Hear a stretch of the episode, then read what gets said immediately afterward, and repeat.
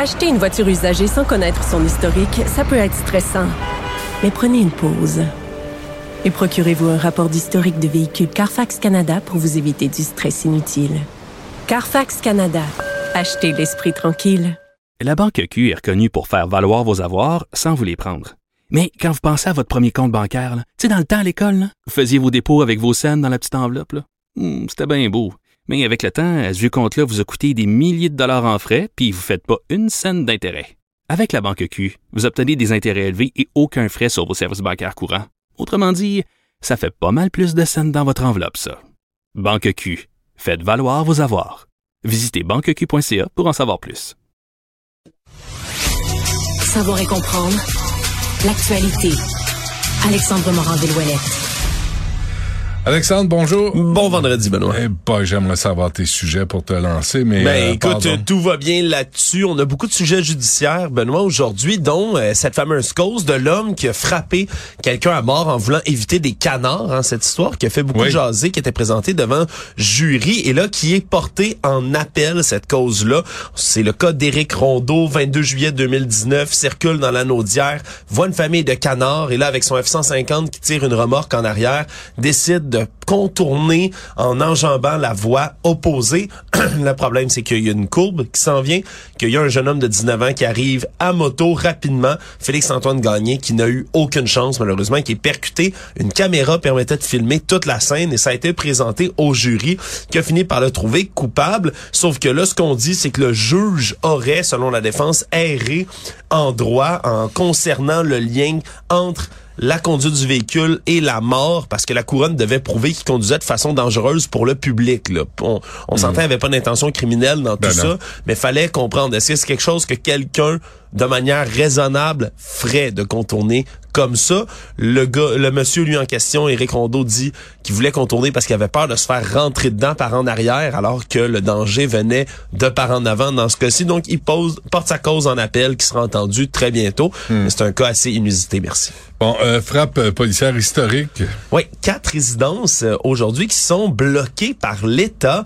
C'est assez spécial parce que c'est des trafiquants de GHB qui sont impliqués dans cette histoire-là. Sébastien Turcotte, Jean-Philippe Robitaille et Éric Matt, qui ont 43, 44 et 42 ans respectivement, qui ont des propriétés qui vaudraient au total plus de 2,5 millions de dollars qui ont été gelés par le tribunal. Ce qui veut dire qu'ils peuvent plus être vendus, réhypothéqués, que leur valeur peut pas être diminuée par les propriétaires non plus. Et on gèle ça en attendant parce qu'on dit que on pourrait vraiment confisquer ces biens-là parce qu'ils pourraient être issus des produits de la criminalité. Parce que entre 2014 et 2022, ces trois hommes-là, eux, sont soupçonnés d'avoir orchestré le plus important réseau de trafic de GHB au Québec.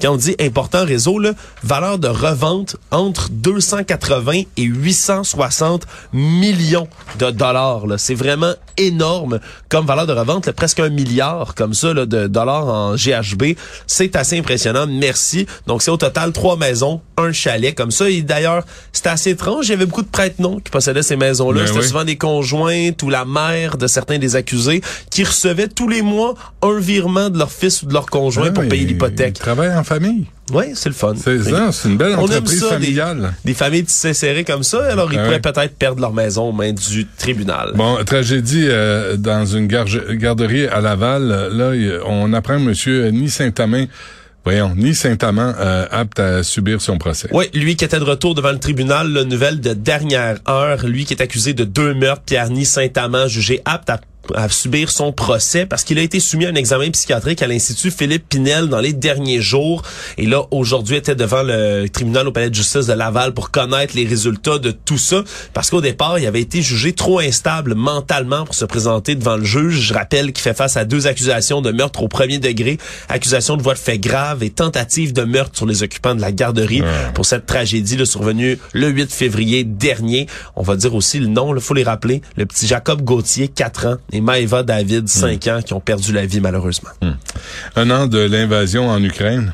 Ouais, c'est aujourd'hui là cet euh, anniversaire emblématique qui est bien triste, qui a été souligné un peu partout dans le monde, les drapeaux ukrainiens qui sont levés sur les parlements un peu partout et le président ukrainien Volodymyr Zelensky lui qui a dit souhaiter cette année une victoire contre la Russie s'il reçoit des livraisons de matériel des occidentaux à temps. Il dit si tout le monde tient parole que ça arrive dans les délais, on train de travailler sur une contre-offensive, on vous promet, on veut gagner cette année. Le problème, évidemment, c'est que la Russie a promis la même chose aussi de gagner Ben dans oui. l'année. Ils ont même dit être prêts à se rendre jusqu'aux frontières de la Pologne, c'est-à-dire traverser d'un bord à l'autre l'Ukraine. Et c'est drôle parce que ben, le premier ministre polonais lui est en visite à Kiev au même moment pour annoncer des livraisons de chars de combat. Il a même dit qu'elle qu'elle allait être prêt à former là, du côté des Polonais former des pilotes de F-16 pour l'Ukraine si jamais on leur donne des avions chose qui est réclamée depuis longtemps par le premier ministre de la euh, de l'Ukraine. Et autre phénomène qui est drôle aussi pour souligner aujourd'hui je dis que c'est drôle évidemment tout ça c'est une tragédie mais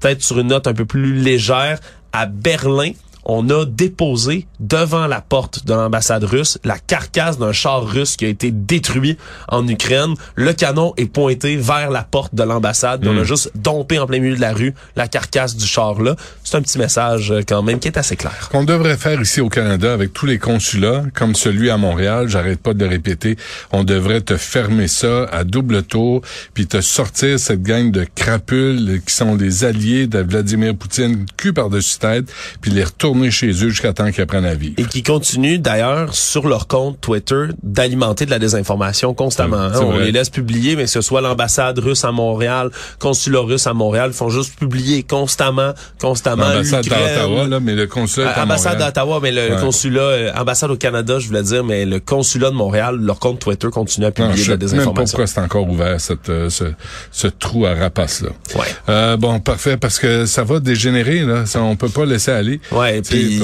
l'Ukraine est le rempart du monde face à la Russie. Quelque part, là, c'est certain que personne veut la guerre, mais quand, euh, dans une situation comme celle-là, c'est une guerre de proxy, c'est comme ça qu'on appelle euh, ce genre de cas-là, c'est bien spécial. Bon, Alex, merci. Salut.